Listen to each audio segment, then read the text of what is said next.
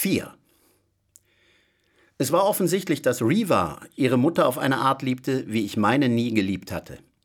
Meine Mutter zu lieben war mir nicht leicht gefallen. Ja, bestimmt war sie eine vielschichtige Persönlichkeit gewesen, die genauere Analyse verdient hätte, und sie war schön, aber eigentlich hatte ich sie nie richtig kennengelernt. Deswegen kam mir Rivas Trauer künstlich vor, banal, wie die Sehnsucht nach einer Fernsehmutter, einer liebevollen Mama, die kochte und putzte, mich auf die Stirn küsste, mir Pflaster aufs Knie klebte, mir gute Nachtgeschichten vorlas und mich im Arm hielt, wenn ich weinte. Meine eigene Mutter hätte bei der Vorstellung, so etwas zu tun, nur die Augen verdreht. Ich bin doch nicht ein Kindermädchen, hatte sie oft zu mir gesagt. Dabei hatte ich nie ein Kindermädchen. Ich hatte Babysitter, junge Studentinnen, die die Sekretärin meines Vaters für uns ausgesucht hatte. Aber wir hatten eine Haushälterin, Dolores. Meine Mutter nannte sie immer nur die Putzfrau. Theoretisch ließe sich argumentieren, dass meine Mutter ihre häuslichen Pflichten aus feministischer Überzeugung ablehnte. Aber im Grunde bin ich davon überzeugt, dass sie nur deswegen nicht kochen und putzen wollte, weil das ihr Versagen als Schönheitskönigin ein für allemal zementiert hätte.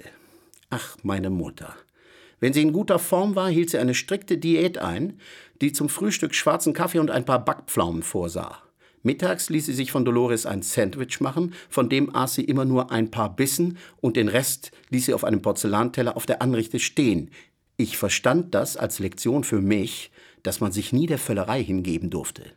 Abends trank sie uringelben Chardonnay auf Eis. Das Zeug stand kistenweise in der Speisekammer. Je nach Umfang des Alkoholkonsums war ihr Gesicht jeden Tag mehr oder weniger stark aufgedunsen. Ich malte mir gerne aus, dass sie insgeheim Tränen über ihr Versagen als Mutter vergoss, aber wahrscheinlich weinte sie aus ganz anderen Gründen. Zarte Tränensäcke hingen unter ihren Augen. Sie schmierte sich Hämorrhoidalsalbe der Marke Preparation H darauf, damit die Schwellung zurückging. Das fand ich nach ihrem Tod heraus, als ich ihre Schminkschublade ausräumte. Dazu Sweet Champagne Lidschatten und Ivory Silk Grundierung, die sie selbst dann auflegte, wenn sie das Haus nicht verließ. Lippenstift in Fetisch Pink. Sie hasste unseren Ort und bezeichnete ihn als barbarisch, weil wir so weit weg von der Stadt wohnten. Kulturell wird hier überhaupt nichts geboten, sagte sie. Aber selbst wenn wir eine Oper oder ein Symphonieorchester gehabt hätten, das meinte sie mit Kultur, wäre sie sowieso nicht hingegangen. Sie hielt sich für kultiviert, weil sie schöne Kleider und guten Alkohol mochte, aber von Kunst verstand sie nichts. Sie las nur Liebesromane. Wir hatten keine frischen Schnittblumen im Haus. Soweit ich wusste, lag sie eigentlich nur den ganzen Tag im Bett, rauchte und schaute Fernsehen. Das war ihre Kultur. Jedes Jahr in der Vorweihnachtszeit ging sie mit mir einkaufen. Sie spendierte mir eine einzige Praline bei der Godiva Konfiserie. Dann sahen wir uns ausgiebig in den Läden der Shopping Mall um. Meine Mutter nannte alles billig und geschmacklos und Kleidung für des Teufels Hure. In der Parfumabteilung kam sogar richtig Leben in sie. Hier stinkt's ja wie im Slip einer Bordsteinschwalbe. Diese Ausflüge ins Einkaufszentrum waren die wenigen Gelegenheiten, bei denen wir Spaß miteinander hatten. Auch mein Vater wirkte zu Hause freudlos. Er war still und in sich gekehrt. In meiner Kindheit gingen wir morgens wie Fremde auf dem Flur aneinander vorbei. Er war ein typischer Wissenschaftler, ernst und unpersönlich. Unter seinen Studenten schien er sich wesentlich wohler zu fühlen als mit mir oder meiner Mutter. Er stammte aus Boston und war der Sohn eines Chirurgen und einer Französischlehrerin. Dass seine Eltern bei einem Bootsunfall im Jahr nach meiner Geburt ums Leben gekommen seien, war das Persönlichste, was er mir jemals erzählte. Ich hoffte, dass meine Heilung nach einem halben Jahr Winterschlaf so große Fortschritte gemacht hatte, dass ich gegen schmerzliche Erinnerungen immun geworden war. Also ließ ich den Tod meines Vaters vor meinem inneren Auge Revue passieren. Als er starb, war ich in Tränen aufgelöst. Falls ich noch in der Lage war, Tränen zu vergießen, dann um ihn. Dein Vater will seine letzten Tage zu Hause verbringen, hatte meine Mutter mir am Telefon mitgeteilt. Frag mich nicht wieso.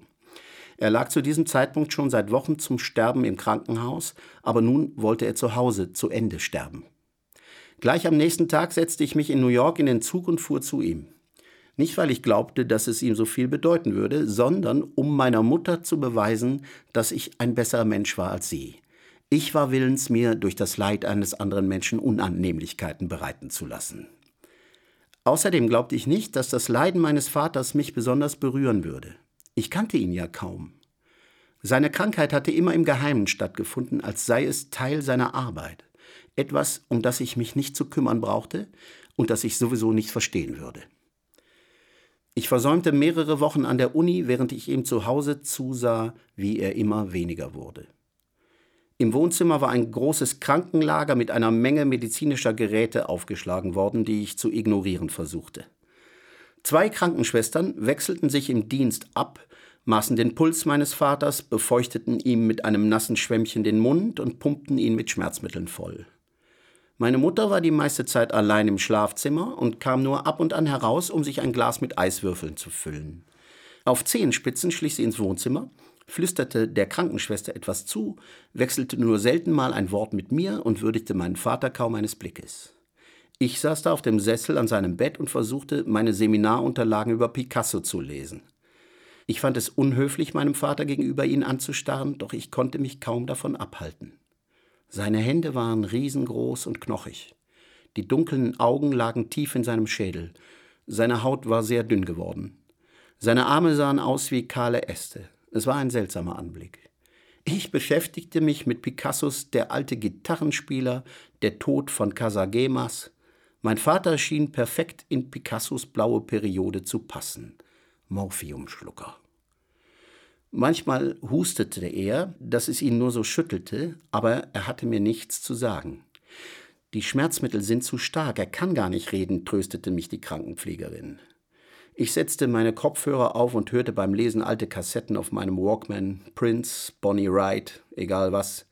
Das Schweigen war ansonsten unerträglich. Am Sonntagmorgen war mein Vater dann auf einmal bei klarem Verstand und teilte mir nüchtern mit, dass er am Nachmittag sterben würde. Ich weiß nicht, ob es die Direktheit und Gewissheit waren, mit denen er das verkündete, die mich aus der Fassung brachten, denn rational und trocken war er schon immer gewesen. Womöglich lag es daran, dass sein Tod nicht länger abstrakt war, sondern echt und unausweichlich. Oder wir waren im Lauf dieser gemeinsamen Tage ohne mein Wissen oder Einverständnis einen Bund eingegangen, und auf einmal liebte ich ihn. Jedenfalls verlor ich die Fassung und brach in Tränen aus. Mach dir um mich keine Sorgen, sagte mein Vater. Ich fiel neben dem Bett auf die Knie und vergrub das Gesicht in seiner muffigen blauen Decke. Ich wollte, dass er mir den Kopf tätschelte. Ich wollte getröstet werden. Er starrte an die Decke, während ich ihn inbrünstig anflehte, mich nicht mit meiner Mutter allein zu lassen. Versprich mir, dass du mir ein Zeichen schickst. Ich griff nach seiner seltsam übergroßen Hand. Er zog sie weg. Ein deutliches Zeichen, dass du noch da bist, dass es ein Leben danach gibt, bitte. Und nicht nur einmal, versprich mir, dass du dich irgendwie verständlich machst. Schick mir ein Zeichen, das ganz unerwartet kommt, etwas ganz Großes, das ich nicht übersehen kann, damit ich weiß, dass du über mich wachst. Okay, bitte versprichst du's mir. Holen Sie meine Frau, sagte er zur Pflegerin. Als meine Mutter hereinkam, hielt er die Taste an seiner Morphiuminfusion gedrückt. Irgendwelche letzten Worte? fragte meine Mutter. Ich hoffe, das war alles der Mühe wert, antwortete er. Die restlichen ungefähr vier Stunden seines Lebens saß ich weinend auf dem Sessel, während meine Mutter sich in der Küche betrank. Ab und an steckte sie den Kopf herein, um zu sehen, ob er schon tot war. Schließlich war es soweit. Das war's dann, oder? Fragte meine Mutter. Die Schwester fühlte seinen Puls und zog ihm die Decke über den Kopf. Aus dem ganzen Land kamen Leute angereist, um ihm die letzte Ehre zu erweisen. Mein knochiges Hinterteil bohrte sich in das harte Holz der ungepolsterten Bänke in der Universitätskapelle. Ich saß in der ersten Reihe neben meiner Mutter und versuchte ihr Seufzen und Räuspern zu überhören. Den mattrosa Lippenstift hatte sie so dick aufgetragen, dass er ihr in den Mundwinkeln herabrann. Als der Präsident der Universität bekannt gab, die naturwissenschaftliche Fakultät würde ein Forschungsstipendium zu Ehren meines Vaters einrichten, ächzte meiner Mutter laut auf. Ich ergriff ihre Hand. Das war ein gewagtes Unterfangen meinerseits, aber ich glaubte, dieses Ereignis würde uns vielleicht zusammenbringen. Ein toter Mann, dessen Nachnamen wir teilten. Die Hand meiner Mutter war kalt und knochig, genau wie die meines Vaters nur wenige Tage zuvor auf dem Totenbett. Heute empfinde ich das natürlich als Vorahnung, aber damals dachte ich mir nichts dabei. Nicht mal eine Minute später ließ meine Mutter meine Hand los, um in ihrer Handtasche nach der kleinen Pillendose zu wühlen. Was sie an dem Tag genau schluckte, weiß ich nicht. Wahrscheinlich was zum Aufputschen. Während der Feierlichkeiten in der Kapelle zog sie den Mantel nicht aus, fingerte an ihrer Strumpfhose und ihren Haaren herum und warf böse Blicke in die vollbesetzten Reihen hinter sich, sobald jemand seufzte, schniefte oder flüsterte. Eine gefühlte Ewigkeit verging, bis endlich alle an ihren Plätzen saßen und der offizielle Teil dann vorbei war. Meine Mutter war derselben Ansicht. Ich komme mir vor, als würde ich auf den Zug zur Hölle warten, flüsterte sie irgendwann, nicht in mein Ohr, sondern in Richtung Kirchendecke. Ich bin so schrecklich müde. Highway to Hell, Bummelzug zur Hölle, Omnibus, Taxi, Ruderboot, Autobahn. Die Hölle war das einzige Ziel, das sie in ihren bildlichen Ausdrücken gebrauchte. Als der Teil der Trauerfeier erreicht war, an dem die Leute aufstanden und nette Dinge über meinen Vater sagten, warf Mom giftige Blicke auf die Schlange, die sich im Mittelgang bildete. Die halten sich jetzt für was Besonderes, weil jemand gestorben ist, den sie kannten. Sie verdrehte die geröteten, rastlosen Augen. Da fühlen die sich furchtbar wichtig, der reinste Größenwahn. Freunde, Kollegen, Mitarbeiter und treue Studenten hielten bewegende Ansprachen am Rednerpult. Überall flossen Tränen. Meine Mutter wand sich die ganze Zeit über. Unscharf erkannte ich unser Spiegelbild im Hochglanzsarg. Zwei bleiche, schwebende Köpfe. Es tut mir so schrecklich leid, hatte Peggy bei der Beerdigung meines Vaters immer und immer wieder gesagt. Peggy war die einzige Freundin, die meine Mutter am Ende noch hatte. Ein echter Reaver-Verschnitt. Sie wohnte bei meinen Eltern um die Ecke in einem lavendelblauen neokolonialen Holzhaus, vor dem im Sommer die Wildblumen wucherten und im Winter von ihren zwei kleinen Söhnen schlampig gebaute Schneemänner herumstanden. An der Haustür hingen zerzauste tibetanische Gebetsfahnen, jede Menge Windspiele, daneben blühte ein Kirschbaum. Mein Vater nannte es das Hippiehaus. Ich hatte das Gefühl, dass Peggy nicht sonderlich intelligent war und meine Mutter sie eigentlich nicht unbedingt mochte. Aber Peggy hatte eine Menge Mitleid mit meiner Mutter und meine Mutter liebte es, bemitleidet zu werden. Nach dem Begräbnis meines Vaters blieb ich noch eine Woche zu Hause. Ich wollte tun, was von mir erwartet wurde, trauern, so wie ich es aus Filmen kannte. Abgedeckte Spiegel und angehaltene Standuhren, apathisch stille Nachmittage, an denen nichts zu hören war als Schluchzen und knarrende Bodendielen, wenn jemand in einer Schürze aus der Küche kam und sagte, du musst was essen. Und ich wollte eine Mutter. Das konnte ich zugeben. Ich wollte, dass sie mich in den Arm nahm, wenn ich weinte, mir warme Honigmilch brachte, weiche Hausschuhe vors Bett stellte, Videos für mich auslieh und mit mir anschaute, chinesisches Essen und Pizza für mich bestellte. Natürlich sagte ich meiner Mutter nichts davon. Sie lag meist bei verschlossener Tür weggetreten im Bett. Im Lauf der Woche kamen ein paar Leute zu Besuch, dann machte meine Mutter sich hübsch, versprühte Raumspray und zog die Jalousien hoch. Peggy rief zweimal am Tag an. Mir geht's gut, Peggy. Nein, du brauchst nicht vorbeizukommen. Ich lasse mir gerade ein Bad ein und lege mich dann eine Runde hin. Sonntag? In Ordnung, aber ruf vorher an. Nachmittags setzte ich mich ins Auto und fuhr ziellos herum. Oder zum Einkaufszentrum oder Supermarkt. Meine Mutter legte mir Einkaufslisten hin. Dazu ein Zettel für den Spirituosenladen. Hiermit erlaube ich meiner Tochter, Alkohol für mich zu kaufen. Bei Fragen melden Sie sich bitte unter. Ich kaufte ihr Wodka. Ich kaufte ihr Whisky. Und Mixgetränke. Ich kam nicht auf die Idee, dass sie sich in ernsthafter Gefahr befand. Immerhin trank sie schon seit Jahren.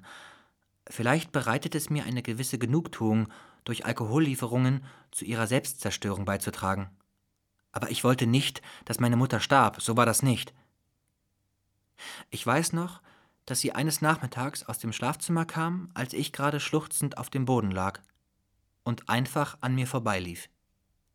Sie ging schnurstracks in die Küche, stellte den Scheck für unsere Haushälterin aus, nahm sich eine Flasche Wodka aus dem Gefrierfach, sagte mir, ich solle den Fernseher leiser stellen und verschwand wieder in ihrem Zimmer. Das war der Tiefpunkt. Ich war ziemlich fertig. Ich hätte nicht genau beschreiben können, wie es mir ging, doch es rief auch niemand an, um sich danach zu erkundigen. In der Uni konnte mich keiner leiden, weil ich zu hübsch war. In der Hinsicht war Reva eine Art Pionierin. Sie war die einzige Freundin, die sich je traute, mich richtig kennenzulernen. Wir freundeten uns erst später in diesem Studienjahr an. Im Lauf der restlichen Trauerwoche schlug meine Stimmung immer wieder seltsame Kapriolen. Ein Augenblick war stumm und grau, der nächste knallbunt und absurd. Ich fühlte mich wie auf Drogen, dabei hatte ich nichts geschluckt. In dieser Woche rührte ich noch nicht mal Alkohol an, bis Professor Pluschenko zu Besuch kam, ein Universitätskollege meines Vaters, und meine Mutter sich mit ihm zu unterhalten versuchte. Professor Pluschenko stand mit einem Supermarktkuchen und einer Flasche polnischem Schnaps unter dem Vorwand der Anteilnahme bei uns vor der Tür. In Wirklichkeit wollte er meine Mutter jedoch davon überzeugen, ihm den schriftlichen Nachlass meines Vaters zu überlassen. Ich hatte den Eindruck, mein Vater hätte ihm diese Dokumente nicht freiwillig gegeben. Ich fühlte mich dafür verantwortlich, auf meine Mutter aufzupassen, damit der Kerl ihren delikaten Zustand nicht ausnutzte. Wie es schien, kannte er meine Eltern seit vielen Jahren. Sie sind ihrer Mutter ja wie aus dem Gesicht geschnitten, verkündete er an diesem Abend mit anzüglichem Blick. Er hatte eine matte, kartonfarbene Haut und auffällig rote, weiche Lippen. Er trug einen grau gestreiften Anzug und roch nach süßlichem Rasierwasser. Meine Tochter ist gerade mal neunzehn, höhnte meine Mutter. Sie wollte mich damit nicht vor seinen lüsternen Blicken schützen. Sie wollte angeben. In Wirklichkeit war ich übrigens 20. Natürlich gab es kein Abendessen, zu so etwas war meine Mutter nicht in der Lage, aber es wurden Drinks serviert. Ich durfte auch etwas trinken. Nach ein paar Gläsern setzte Pluschenko sich zwischen uns aufs Sofa. Er sprach vom unschätzbaren Wert der Arbeit meines Vaters für zukünftige Generationen und wie froh er sei, daran beteiligt gewesen zu sein.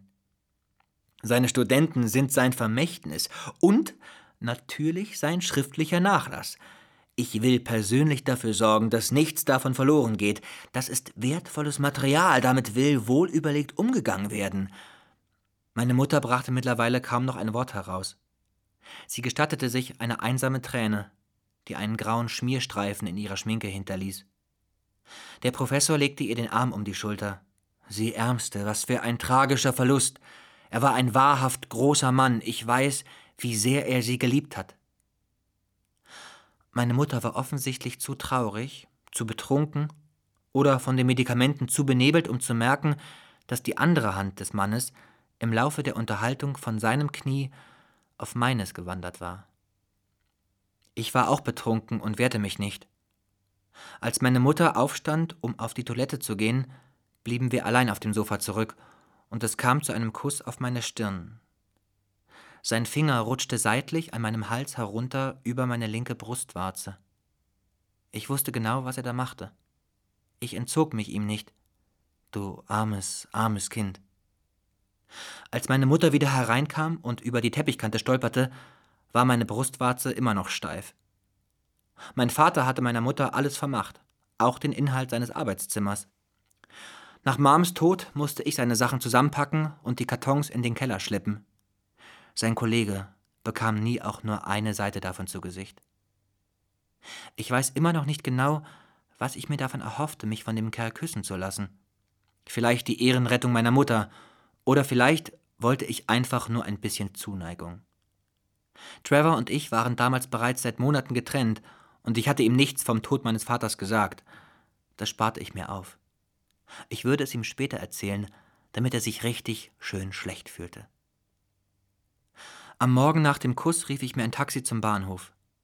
Ich weckte meine Mutter nicht auf, um ihr zu sagen, dass ich zur Uni zurückfuhr. Ich hinterließ ihr keine Nachricht. Eine Woche verging, sie rief mich nicht an. Nach ihrem Unfall, wie sie es im Krankenhaus nannten, wurde sie von Peggy gefunden.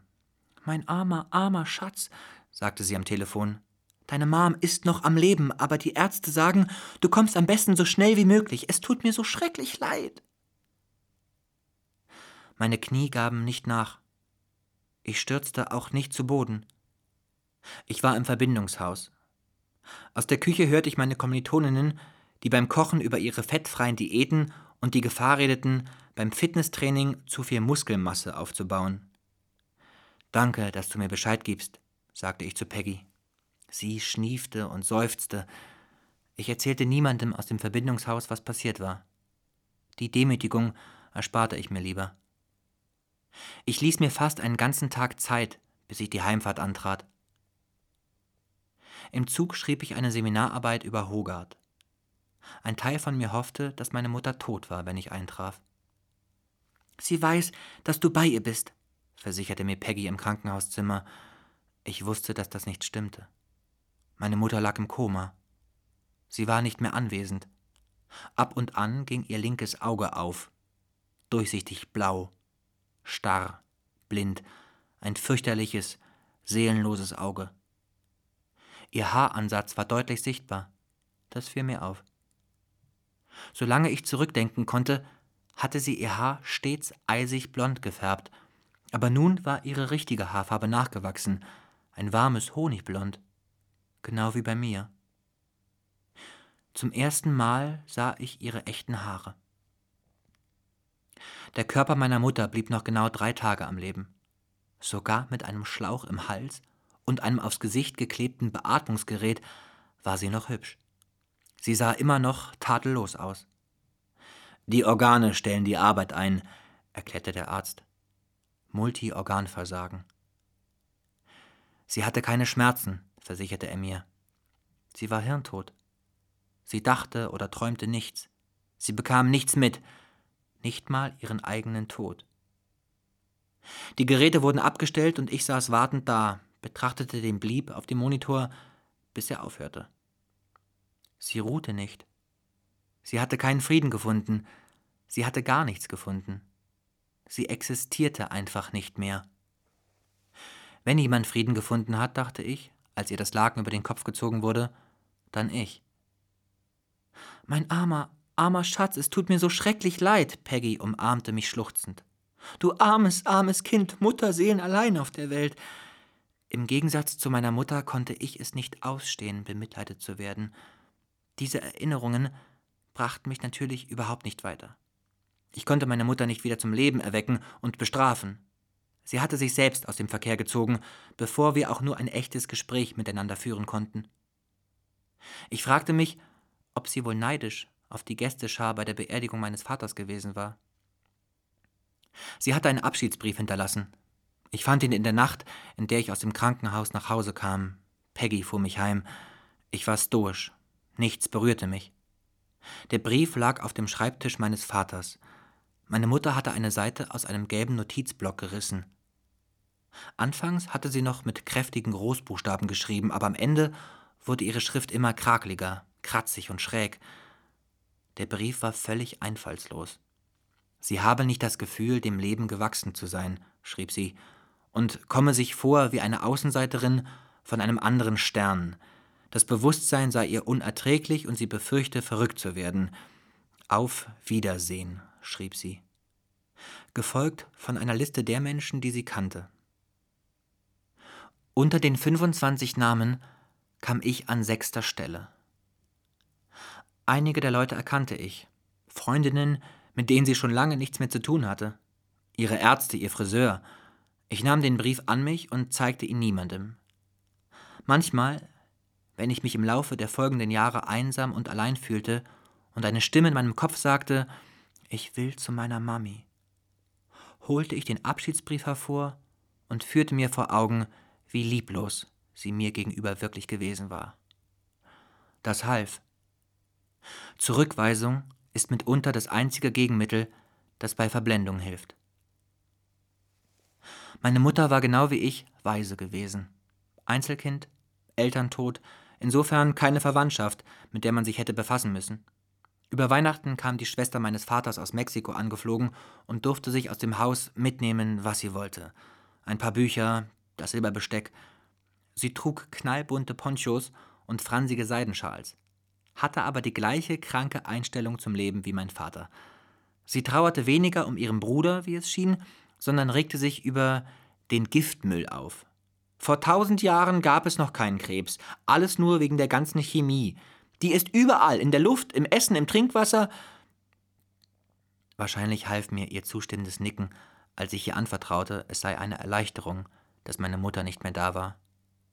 Aber ich hätte mir gewünscht, Mein Vater hätte mir zumindest noch bei der Ordnung seiner Angelegenheiten und mit dem Haus helfen können. Solange meine Tante da war, riss ich mich zusammen, so gut ich konnte. Als sie dann wieder verschwand, war ich tagelang allein im Haus, schaute mir die Fotoalben aus meiner Kindheit an und schluchzte, als ich stapelweise ungeöffnete Nylonstrumpfhosen von meiner Mutter fand. Ich weinte über den Schlafanzug, den mein Vater auf dem Totenbett getragen hatte, die zerlesenen Biografien von Theodore Roosevelt und Josef Mengele auf seinem Nachttisch, eine grün angelaufene 5-Cent-Münze in der Tasche seiner Lieblingshose, einen Gürtel, in den er immer neue Löcher hätte schanzen müssen, weil er in den Monaten vor seinem Tod so viel dünner geworden war. Es gab kein großes Drama, alles war ruhig. Nach der Beerdigung meiner Mutter ging ich zurück an die Uni. Die Mädchen in meinem Verbindungshaus fragten nicht, wie es mir ging oder ob ich reden wollte. Alle gingen mir aus dem Weg. Ein paar schoben Zettel unter meiner Tür durch. Es tut mir so leid, was du gerade alles durchmachst. Natürlich war ich dankbar, dass mir die Demütigung erspart blieb, mich von einem Dutzend gönnerhafter junger Frauen dafür kritisieren zu lassen, dass ich mich nicht mehr öffnete. Sie waren nicht meine Freundinnen. In diesem Semester belegten Reaver und ich zusammen Französisch. Wir waren Konversationspartnerinnen. In meiner Abwesenheit schrieb sie für mich mit, und als ich wieder da war, scheute sie nicht davor zurück, mir Fragen zu stellen. Sie wich während des Unterrichts vom vorgeschriebenen Thema ab und fragte mich stockend und fehlerhaft auf Französisch, wie es mir gehe, was passiert sei, ob ich traurig oder wütend sei, ob ich mich außerhalb des Kurses mit ihr treffen und auf Englisch darüber reden wolle. Ich bejahte. Sie wollte alles über die Tortur mit meinen Eltern wissen, in allen Einzelheiten hören, welche tiefen Erkenntnisse ich daraus gewonnen hatte, wie ich mich fühlte, wie ich getrauert hatte. Ich erzählte ihr das Wesentliche. Mit Reva über Trauer zu sprechen, war unerträglich. Versuch doch mal, das Ganze von der positiven Seite zu betrachten, war ihr Mantra. Aber wenigstens war ich ihr nicht egal. Im letzten Studienjahr verließ ich das Verbindungshaus und zog zusammen mit Reva in eine Dreizimmerwohnung in einem Studentenwohnheim außerhalb des Campus. Das Zusammenleben stärkte unseren Bund. Ich war die geistesabwesende, in mich gekehrte Depressive und sie war die unerträgliche Quasselstrippe die ständig bei mir an die Tür klopfte, blöde Fragen stellte und einen Vorwand zum Plaudern suchte. Ich verbrachte in dem Semester viel Zeit damit, an die Decke zu starren und Todesgedanken mit Grübeleien über das Nichts zu vertreiben. Reavers ständige Unterbrechungen hielt mich vermutlich davon ab, aus dem Fenster zu springen. Klopf, klopf, bisschen quatschen? Am liebsten schaute sie in meinen Kleiderschrank und sah sich die Preisschilder und die Größe der Klamotten an, die ich mir mit dem geerbten Geld gekauft hatte. Ihre Fixierung auf alles Materielle zog mich regelmäßig wieder aus dem existenziellen Wurmloch heraus, auf das ich gerade zusteuerte. Ich sprach Reva nie darauf an, dass ich sie jeden Abend kotzen hörte, wenn sie aus der Mensa zurückkam. Zu Hause aß sie ausschließlich zuckerfreie Mini-Joghurts und Babykarotten, die sie in mittelscharfem Senf tunkte. Ihre Handflächen waren orange, weil sie so viele Karotten aß, im Plastikmüll stapelten sich Dutzende der kleinen Joghurtbecher. In jenem Frühjahr unternahm ich lange Spaziergänge durch die Stadt mit Ohrstöpseln in den Ohren. Es ging mir besser, wenn ich nur den Nachhall meines eigenen Atems hörte, den Speichel in meiner Kehle beim Schlucken, mein Blinzeln, das schwache Pochen meines Herzens. Graue Tage, in denen ich auf den Bürgersteig hinunterstarrte, nicht zu meinen Seminaren ging, mir Sachen kaufte, die ich nie tragen würde, ein Vermögen für einen schwulen Typen ausgab, der mir einen Schlauch in den Hintern steckte, mir den Bauch rieb und beteuerte, wie viel besser es mir gehen würde, sobald mein Darm sauber sei. Zusammen betrachteten wir die Scheißeflöckchen im abgehenden Schlauch. Seine Stimme war sanft, aber begeistert. Das machst du ganz toll, Süße, sagte er. Häufiger als nötig ging ich zum Gesichtspeeling, zur Pediküre, zur Massage, zum Waxing und zum Friseur. Wahrscheinlich war das meine Art zu trauern. Ich bezahlte Fremden Geld, um mich ein bisschen besser zu fühlen. Genauso gut hätte ich mir auch einen Stricherjung holen können. In gewisser Weise nahm Dr. Taddle Jahre später diese Rolle ein. Eine Hure, die mich mit Gute-Nacht-Geschichten versorgte. Wenn mich irgendetwas zum Weinen bringen konnte, Dann der Gedanke, Dr. Taddle zu verlieren. Was war, wenn ihr die Lizenz entzogen würde, wenn sie tot umfiele? Was sollte ich ohne sie anfangen? Endlich überkam mich doch noch ein Anflug von Traurigkeit. Ich spürte sie in meiner Kehle wie einen Hühnerknochen, der mir im Hals stecken geblieben war. Wahrscheinlich hätte man sagen können, dass ich Dr. Taddle liebte. Ich stand auf und trank Wasser aus dem Hahn im Bad. Dann legte ich mich wieder aufs Bett.